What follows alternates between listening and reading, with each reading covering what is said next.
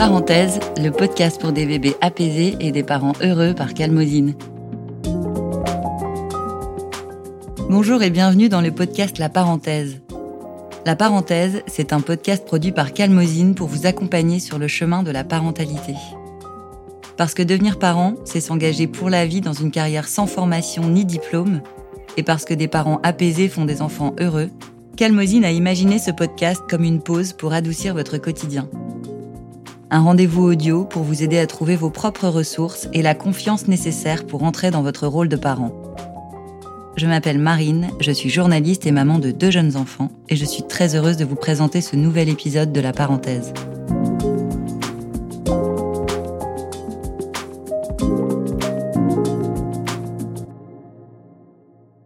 Bonjour à tous et à toutes.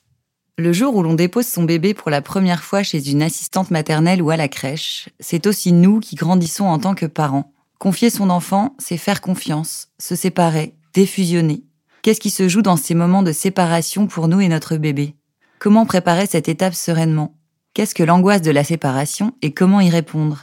Comment trouver son rythme dans cette nouvelle organisation? Pour répondre à toutes ces questions, je reçois aujourd'hui Laetitia Truel, psychologue spécialisée dans la petite enfance et fondatrice de la Cabane Bleue, des lieux d'accueil collectifs parents-enfants inspirés de la Maison Verte de Françoise Dolto.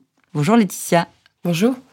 Quand on a discuté ensemble pour préparer cet épisode, tu m'as dit se séparer de son enfant, c'est le travail de toute une vie. Est-ce que tu veux dire que pour l'enfant comme pour le parent, se séparer est une épreuve? Alors, euh, je dirais que c'est, c'est, ça fait partie de la vie. C'est quelque chose qui fait partie de la vie. C'est pas forcément une épreuve. Euh, ça dépend comment on vit ce moment-là. Euh, en revanche, c'est effectivement une thématique qui court euh, de la naissance, qui est d'ailleurs une première séparation, euh, jusqu'à jusqu'au bout de la vie, où on va du coup à chaque fois retraverser des moments de séparation, et, etc. Donc après. Pour certains, il y a des moments où c'est une épreuve, il y a d'autres moments où c'est quelque chose qui, qui est plutôt nourrissant et qui nous permet de grandir, d'aller vers l'âge adulte, vers l'autonomie et l'indépendance. Pourquoi ça nous fait grandir de se séparer? Pourquoi ça fait grandir l'enfant? Parce que ça lui permet d'aller explorer euh, autre chose. Quand il arrive au tout début, euh, il va surtout être euh, dans quelque chose d'assez fusionnel avec ses parents, où il va être d'ailleurs très dépendant et il va avoir besoin euh, qu'on s'occupe de lui, qu'on réponde directement à ses besoins. Et puis petit à petit, euh, il va aller vers l'extérieur, il va se tourner vers les jeux, il va se tourner euh, vers d'autres, et il a besoin de se séparer pour ça, parce que sinon, bah, il va rester à l'état de, de tout petit, collé à sa maman jusqu'à jusqu'à l'âge adulte. Ce serait dommage. Alors du coup, il faut petit à petit se séparer pour euh, pour grandir. C'est finalement c'est assez euh, c'est assez euh, parallèle comme mhm. comme notion. Tu disais que la première séparation c'est la naissance. Est-ce que si on creuse ce sujet de, de ce qui se passe pour un nouveau-né avec sa maman, il y a plusieurs étapes de séparation après la naissance? Est-ce que j'avais lu que hum, un tout petit croit qu'il fait partie du corps de sa mère et qu'il y, y, a un moment où il se rend compte qu'il a son propre corps? Ça arrive quand ça par exemple? Effectivement, euh, au tout début, donc il est dans, cette, euh, dans cette période de fusion. Et puis, euh, je dirais que petit à petit, il perçoit que sa maman, ou son papa d'ailleurs, est pas tout le temps là au moment où il appelle. Et donc, il y a des petits moments de latence. Et, là, il va, il va se rendre compte, bah tiens, ça vient pas tout de suite la réponse. Et puis, euh, plus particulièrement, euh, ça prend quelques mois hein, quand même, mais plus particulièrement vers, euh, vers 8-9 mois, 9-10 mois, ça dépend des, des bébés, eh bien là, il va vraiment prendre conscience que il est entièrement séparé, que ses parents sont des personnes différentes et qui, du coup, peuvent partir. Euh, puisque lui aussi, du coup, il peut se séparer, il peut aller plus loin. Ça veut dire que ses parents aussi. C'est un moment à la fois de grande exploration motrice, où ils vont, ils vont être très contents d'aller regarder, s'éloigner un petit peu des parents, et en même temps, un moment un peu euh, d'angoisse. On appelle à ce moment-là, on parle de l'angoisse de l'étranger, de l'angoisse de séparation. Euh, ça, se manifeste plus fortement à ce moment-là. Mhm. Alors pour les parents qui travaillent, le moment de se séparer arrive le plus souvent à la fin du congé maternité. Donc c'est ce moment où on est amené à confier son bébé de trois mois à peine à une nounou ou une crèche. Qu'est-ce que tu penses toi de, cette échéance? Est-ce que selon toi c'est trop tôt? Et est-ce que c'est le retour que tu as des parents que tu côtoies? Alors euh, effectivement, euh, les enfants sont petits euh, à trois mois ils sont deux mois et demi, trois mois. C'est petit ils sont encore dans une phase quand même assez dépendante où, si on regarde de leur côté, la collectivité est peut-être pas quelque chose dont ils ont besoin en premier.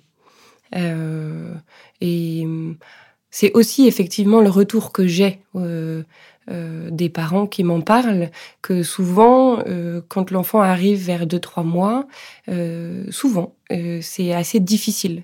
C'est assez difficile parce que les parents le sentent très vulnérable. Euh, et que euh, eux-mêmes ils ont appris à décoder les signaux de leur enfant, euh, à le connaître et ils doivent le confier à quelqu'un qui connaît pas encore. Alors c'est aussi difficile ça. Après bon, il y a aussi des parents pour qui c'est un moment de soulagement euh, parce que c'est des périodes qui sont aussi difficiles, de grande dépendance de l'enfant. Euh, si jamais on est finalement assez soulagé que son enfant rentre à la crèche et de pouvoir faire autre chose euh, que d'être à 100% avec son bébé. mais c'est vrai que deux mois et demi, trois mois, c'est un, un, âge qui est assez jeune finalement. Est-ce qu'on doit s'inquiéter pour autant? Est-ce que ces angoisses sont justifiées? On peut les comprendre en tant que parent, c'est très jeune. Est-ce qu'on doit s'inquiéter pour autant pour son bébé? Euh, de le faire garder à cet âge si tendre euh, Je pense qu'on on peut surtout préparer. On mhm. peut surtout préparer. Euh, l'inquiétude, souvent, elle est déjà là. mais justement, on peut se dire bon, comme je sais que il a peu de ressources lui tout seul et qu'il s'est pas encore trouvé en lui les ressources pour bien gérer cette nouveauté, c'est à moi de le préparer. Et du coup, par exemple, pour l'entrée en crèche, euh, je pense que euh, c'est important de pouvoir bien euh, respecter ces temps d'adaptation. alors ça s'appelle différemment en fonction des crèches, mais de familiarisation, d'adaptation, pour que petit à petit, en présence de son parent, il puisse avoir confiance et trouver euh, ce dont il a besoin chez les personnels de la crèche, et puis aussi le temps de transmettre tout ce qu'on sait de son bébé. De quand il pleure comme ça, ah bah ça, ça veut dire qu'il a faim. Quand il pleure comme ça, c'est la couche. Là, il aime bien dormir sur le côté. Euh, des, détails qui paraissent euh, anodins, mais qui sont finalement importants. Parce que les tout petits, après plus tard aussi, mais surtout les tout petits, ce qui va les rassurer, c'est quand ils retrouvent quelque chose qui est pareil. Le pas pareil, ça c'est un peu inquiétant. Mmh. Et donc, on va essayer de mettre du pareil à la crèche dans un endroit qui n'est pas pareil au départ. Ça veut dire reproduire les rituels? Oui, effectivement, si on peut transmettre les rituels, euh, ça peut être quelque chose de bien, ça peut être quelque chose de rassurant. C'est-à-dire que même si les personnes changent, euh, il y a quand même quelque chose qui reste et qui est pareil. Ça veut dire aussi, pourquoi pas créer des rituels euh, en arrivant à la crèche, en repartant de la crèche. ça, c'est toute l'inventivité aussi des parents. Et puis, euh, et puis ça peut être aussi euh, euh, donner des outils comme par exemple un doudou ou un foulard qui a l'odeur de la maison et où du coup on va retrouver du pareil dans un endroit qui sent pas mhm. pareil. Tiens, on va retrouver une petite odeur familière et potentiellement réconfortante. Est-ce qu'il y a d'autres clés pour préparer son bébé? À, nous quitter Ou est-ce que finalement la seule personne à préparer c'est nous parce que c'est nous qui allons en souffrir le plus? Euh, il y a effectivement un travail à faire des deux côtés. Euh, c'est-à-dire euh, accompagner l'enfant. Quand il a deux mois et demi, trois mois, on peut lui en parler un petit peu à l'avance, mais trop à l'avance, c'est compliqué. C'est-à-dire lui en parler quelques jours à l'avance, très bien. Après, il a peu de notion du temps. Alors lui, mais nous, on peut s'en parler un peu à l'avance, et on peut aussi peut-être réfléchir à comment est-ce que nous on vit les séparations en général, pas simplement celle avec son bébé. Euh, qu'est-ce qu'on imagine qui peut se passer euh, En parler, bah, soit avec son conjoint, soit euh, éventuellement avec un pédiatre, avec des amis même qui l'ont déjà vécu, pour voilà voir comment ça se passe. Mais réfléchir, moi je trouve surtout à comment nous on est vis-à-vis de la séparation et peut-être apaiser un peu ses émotions. Se dire que finalement, on a les outils pour y arriver et que notre bébé, qui est un, finalement, il a beaucoup de ressources et il va, il va vraiment pouvoir s'adapter. Ça, c'est une grande force des enfants. Et il va pouvoir s'adapter, mais il faut lui donner les outils pour qu'il y arrive. Tu disais de lui en parler, ça veut dire verbaliser. Qu'est-ce que ça produit sur l'enfant Parce que on se demande s'il va comprendre ce qu'on lui dit. Pourquoi lui en parler? Alors, il, comprend quand même. Alors, euh, je ne saurais pas vous dire exactement ce qu'il comprend, euh, parce que je ne suis pas dans la tête des bébés. Mais euh, il comprend déjà une intention. C'est-à-dire qu'on lui parle de quelque chose qui va arriver, on, le rend acteur, on le considère. Euh, et puis, il va comprendre quelque chose probablement dans l'émotion qui est transmise à travers les mots, euh, transmise à travers l'intonation de voix, euh, qui va se passer quelque chose et qu'on s'y prépare ensemble. Après, pour lui, il se représente pas encore la crèche, il se représente pas très bien ce que c'est mais en tout cas, il va pouvoir entendre qu'il y a quelque chose qui va se passer. Euh, et il va pouvoir entendre ses parents lui dire, bah, tu sais, voilà, il y a peut-être beaucoup d'émotions, mais on va y arriver ensemble. Et ça va peut-être être dur pour toi, dur pour moi, euh, peut-être qu'il y aura de l'inquiétude, mais je pense qu'aussi il y a des, bonnes choses qui peuvent, euh, qui peuvent se passer. Tu parlais de notre rapport à la séparation, comme quoi c'est quelque chose qui se reproduit toute notre vie. Tu penses qu'en en se séparant de notre bébé, on, peut revivre euh, des séparations qu'on aurait vécues en tant que jeune enfant Est-ce que ça, c'est possible? C'est des choses qu'on voit en tant que psychologue? Oui, effectivement. Euh, alors, c'est pas de la copie conforme, hein, euh, parce qu'on évolue, parce que notre histoire se construit, euh, mais effectivement, ça peut résonner, en tout cas.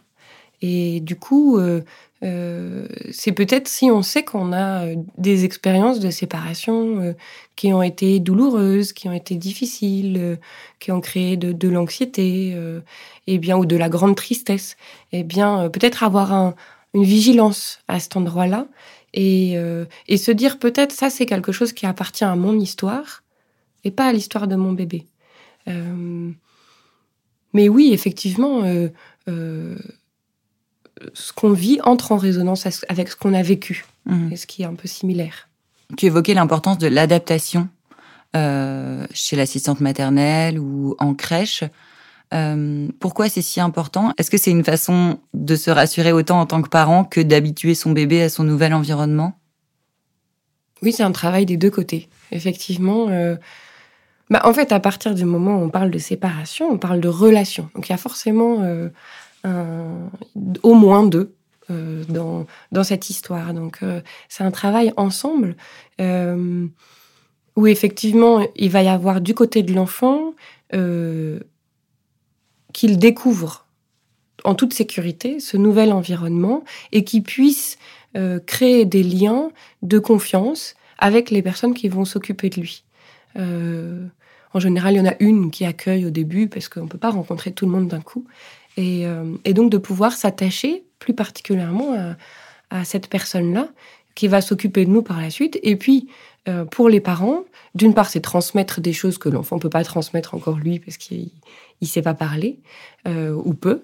Et puis, c'est aussi bah, rencontrer d'autres gens, créer des liens avec ces personnes qui vont s'occuper de, son bébé et euh, finalement euh, euh, tisser des fils entre, entre nous pour pouvoir après se séparer et qu'il n'y ait pas un arrachage. Mmh. Et que du coup, bah, on, se rencontre, on a une représentation de comment c'est, on peut imaginer comment il va, son bébé, qu'est-ce qu'il fait, où est-ce qu'il est. Et le bébé, en plus, lui, de son côté, il a vu son parent être dans la crèche. Euh, et du coup, il se dit, bon, il y a été, j'ai été avec lui, je peux aussi y être tout seul. Ça prend un peu de temps.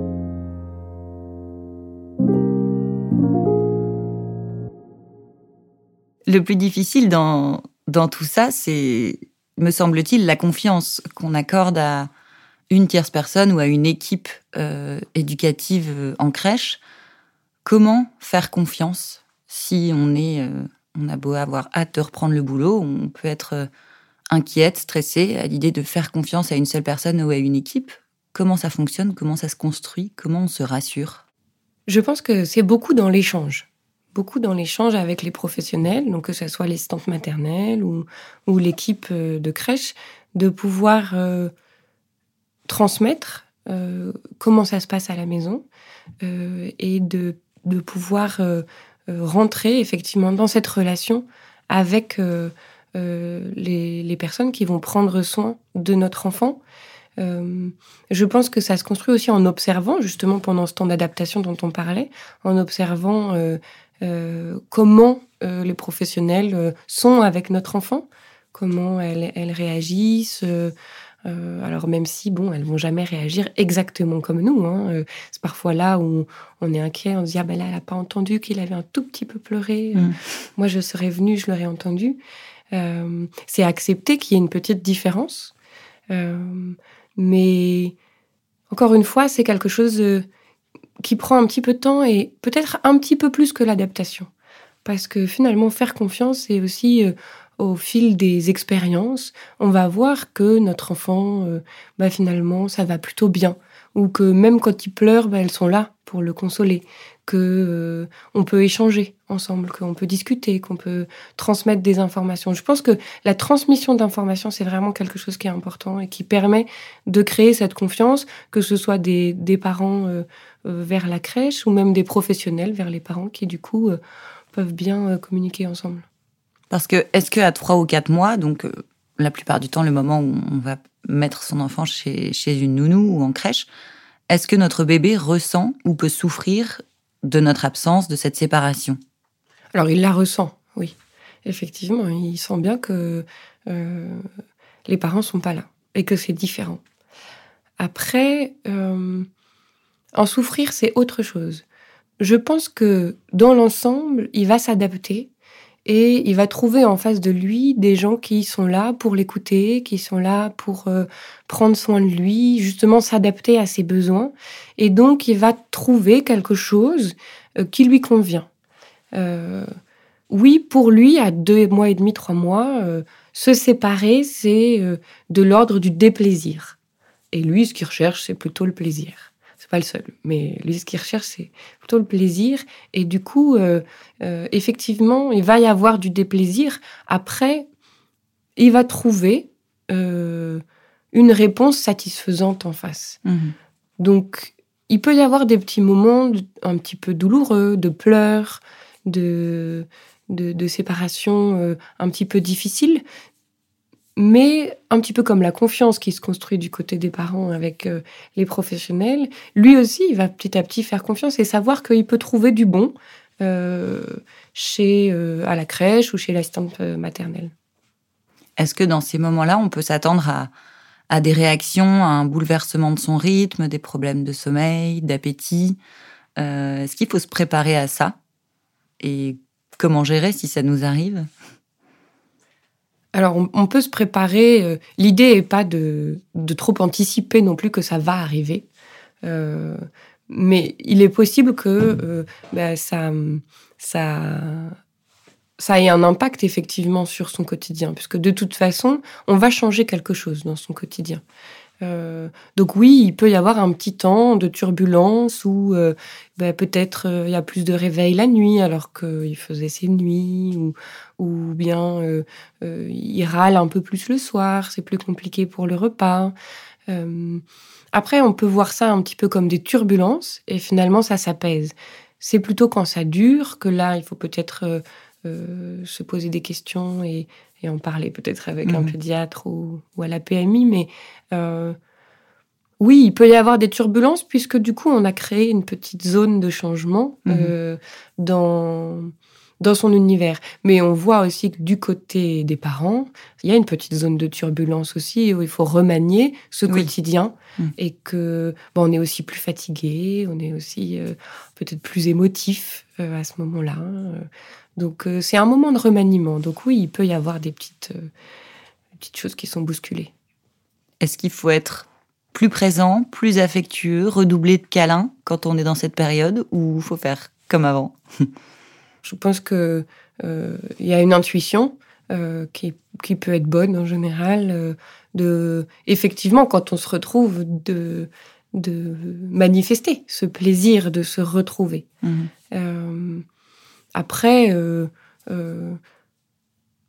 si on sent que c'est bon, ben, on peut aussi euh, euh, passer du temps l'un à côté de l'autre sans pour autant rester collé.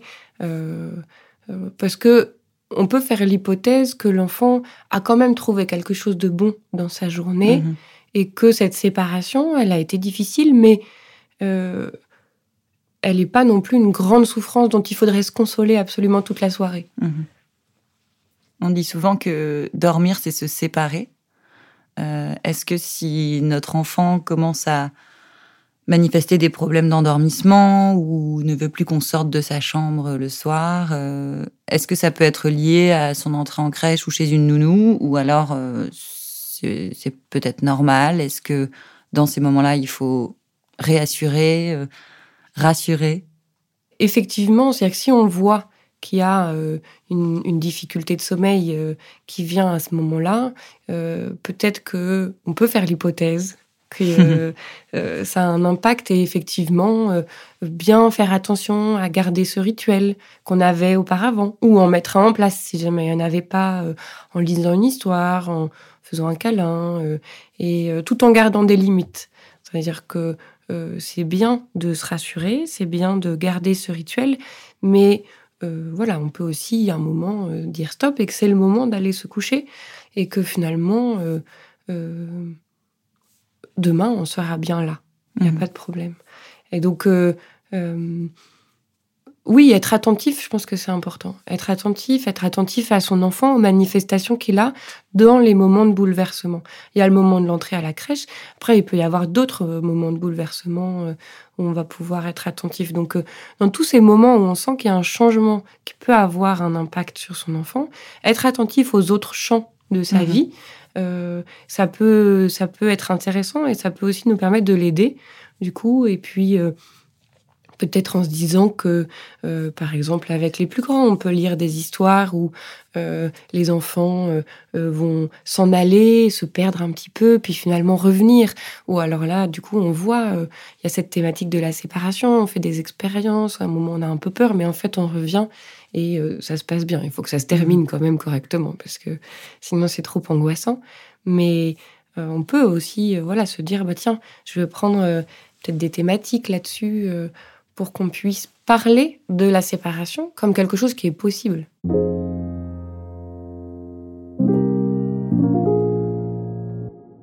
Tu parlais tout à l'heure de l'angoisse de la séparation euh, entre 8 et 10 mois. Comment ça se traduit vraiment? Et pourquoi c'est constructif pour l'enfant, cette étape? Alors ça se traduit, euh, en fait on voit des enfants qui jusque-là étaient assez souriants à tout le monde, des bébés en disant, là, il est facile, mon bébé. Euh, il sourit quand on lui sourit. Et un peu comme ça, euh, assez rapidement, finalement, les étrangers, ils leur sourient plus trop. Et puis, ça grippe euh, aux parents. et puis, ça va être aussi potentiellement des pleurs, où on voit des enfants qui vont, face à quelqu'un qui vient, qu'ils n'ont pas vu depuis longtemps, ils vont un peu se figer. Puis, au bout de 10 secondes, il va y avoir des cris qui vont apparaître. On sent que vraiment, il y a cette inquiétude, parce qu'ils se rendent compte que ben, il y a des gens qu'on connaît, il y a des gens qu'on connaît moins. Et les gens qu'on connaît moins, ben, on ne sait pas trop euh, si on peut leur faire confiance encore. Et hum, c'est aussi, voilà, c'est aussi des enfants, euh, quand ils vont arriver dans un nouvel environnement, je sais pas moi, l'appartement de quelqu'un d'autre, euh, ils vont rester agrippés beaucoup, ou même parfois tout simplement le bain, d'un coup qui se passait très bien, ça va devenir quelque chose parce que de d'inquiétant, où il se met à pleurer, parce que c'est un autre environnement. Alors, euh, pas tous les bébés, hein, mais voilà, ces manifestations-là. Euh, c'est nécessaire parce qu'en fait, euh,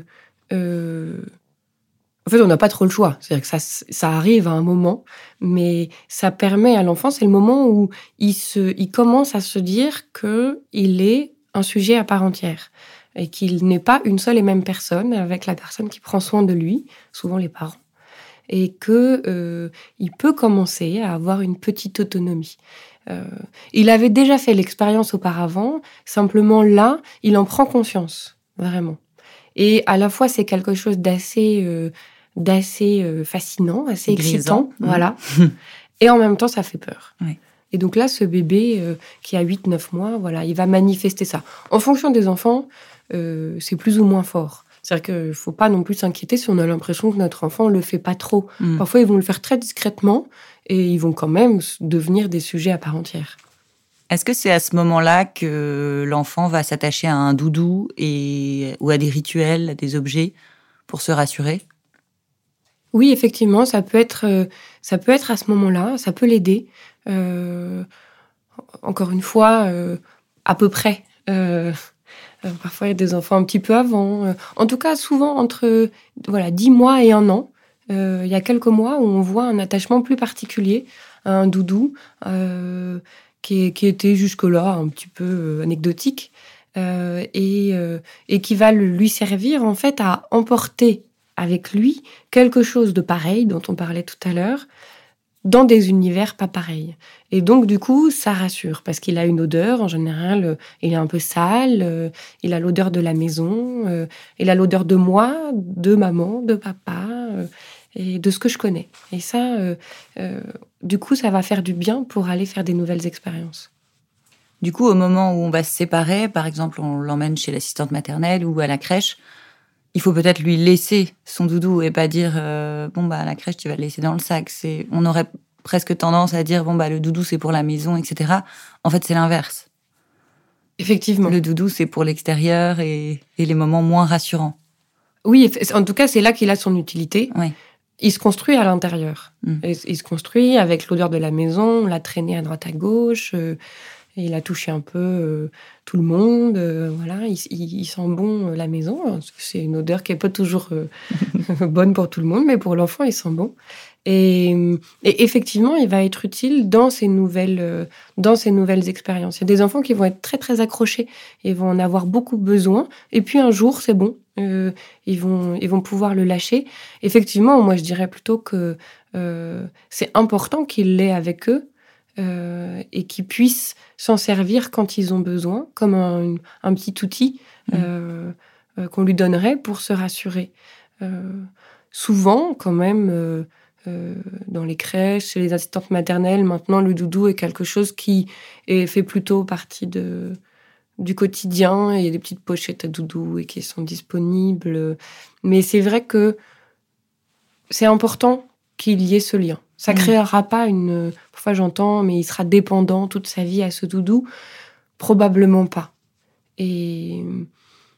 C'est plutôt à lui de décider quand il en a plus besoin? Oui, après, on peut, au bout d'un moment, euh, mettre des zones où il est bien, c'est-à-dire dire, bah écoute, euh, là, t'es un peu plus grand et le doudou, il va rester dans la chambre. Ou euh, à l'école, à l'entrée à l'école, souvent, il va y avoir un panier à doudou.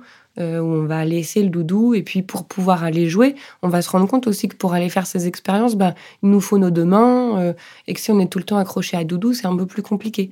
Mais au moins, on sait où il est. On peut de temps en temps aller le toucher un petit peu, se rassurer et repartir faire ces expériences.